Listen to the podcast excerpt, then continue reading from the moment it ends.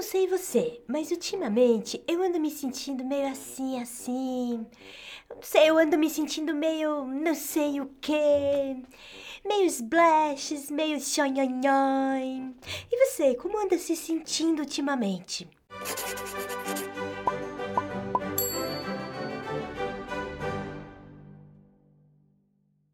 Qual é a emoção mais frequente na pandemia?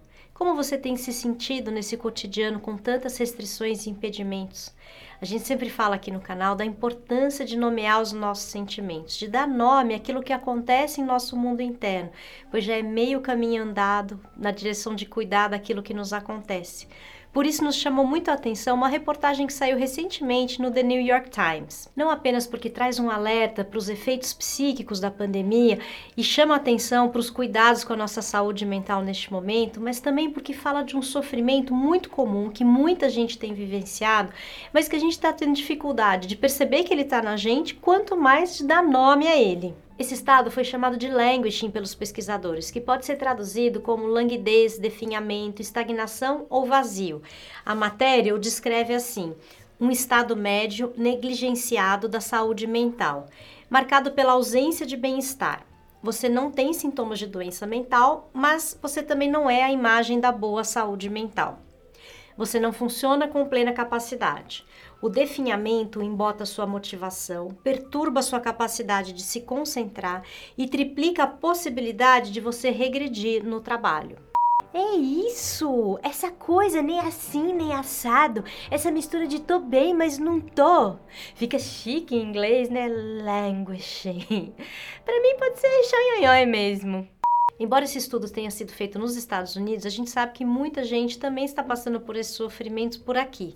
A partir dos relatos ouvidos pelos profissionais da experiência de escuta, foi possível a gente detectar, notar esse sofrimento aqui no Brasil. E não é de hoje. A fase de saturação, mapeada pelo Francisco a partir desse trabalho, começou logo no terceiro mês de quarentena, de isolamento, lá pelo começo de junho de 2020 cansaço pela mesmice, apatia, falta de motivação e energia, incômodo por esse estado de suspensão que a gente está vivendo, pela falta de soluções e encaminhamentos, por não enxergar a luz no fim do túnel. Tudo isso junto acaba provocando esse tipo de sentimento. Embora esse sentimento de bode com o mundo não seja um transtorno mental, a reportagem faz alerta de que as pessoas que estão enfrentando esse estado têm maior probabilidade de experimentar grande depressão e transtornos de ansiedade na próxima década, mais até do que as pessoas que estão em depressão hoje.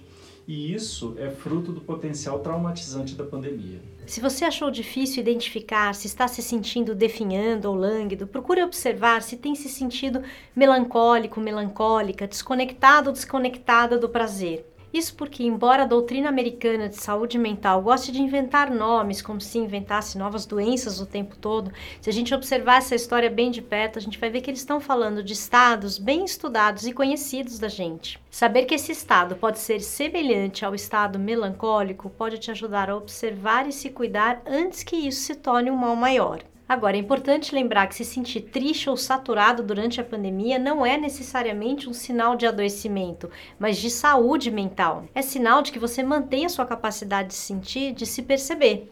Mas é claro que sofrer não é bom e sofrer por muito tempo, ou mesmo passar muito tempo sem se sentir feliz, não nos faz nada bem. E tem também aquelas pessoas que se sentem culpadas por ter esse tipo de sofrimento e sofrem ainda mais porque se comparam com outras que estão passando por situações mais difíceis durante a pandemia. Mas as dores da alma não se comparam, elas são verdadeiras para cada um que as sente. Tudo isso não precisa ser assim, a gente pode e merece se cuidar. A reportagem do New York Times vai sugerir duas medidas medidas importantes. Como já falamos, a primeira é nomear os seus sentimentos. E a segunda é tentar se manter conectado, conectado com as suas atividades.